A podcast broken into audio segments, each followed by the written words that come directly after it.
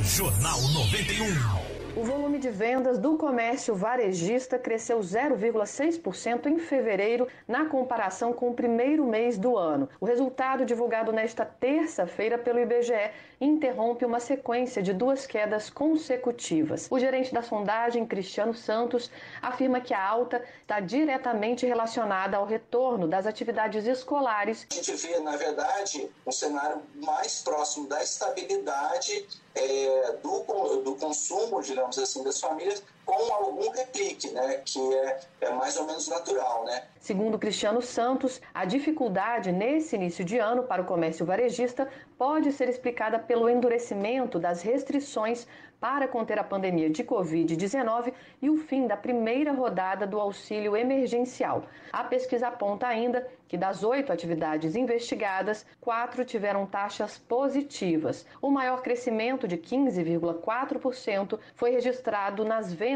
de livros, jornais, revistas e artigos de papelaria. Também contribuíram positivamente para o resultado as atividades de móveis e eletrodomésticos, tecidos, vestuário e calçados, além desses, com grande peso na pesquisa do IBGE, o setor de hipermercados e supermercados, que avançou 0,8%.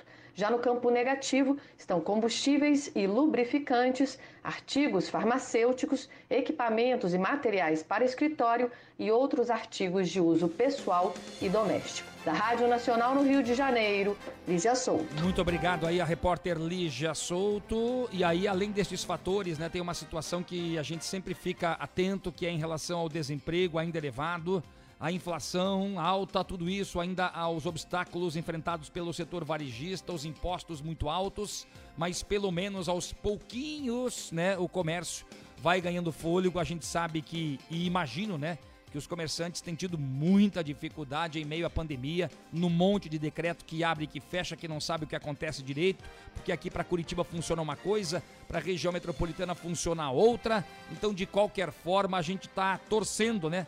para que o comércio tome um pouquinho de fôlego, pelo menos, porque tudo isso é importante no meio da pandemia. É, infelizmente, a pandemia quebrou e está quebrando muita gente.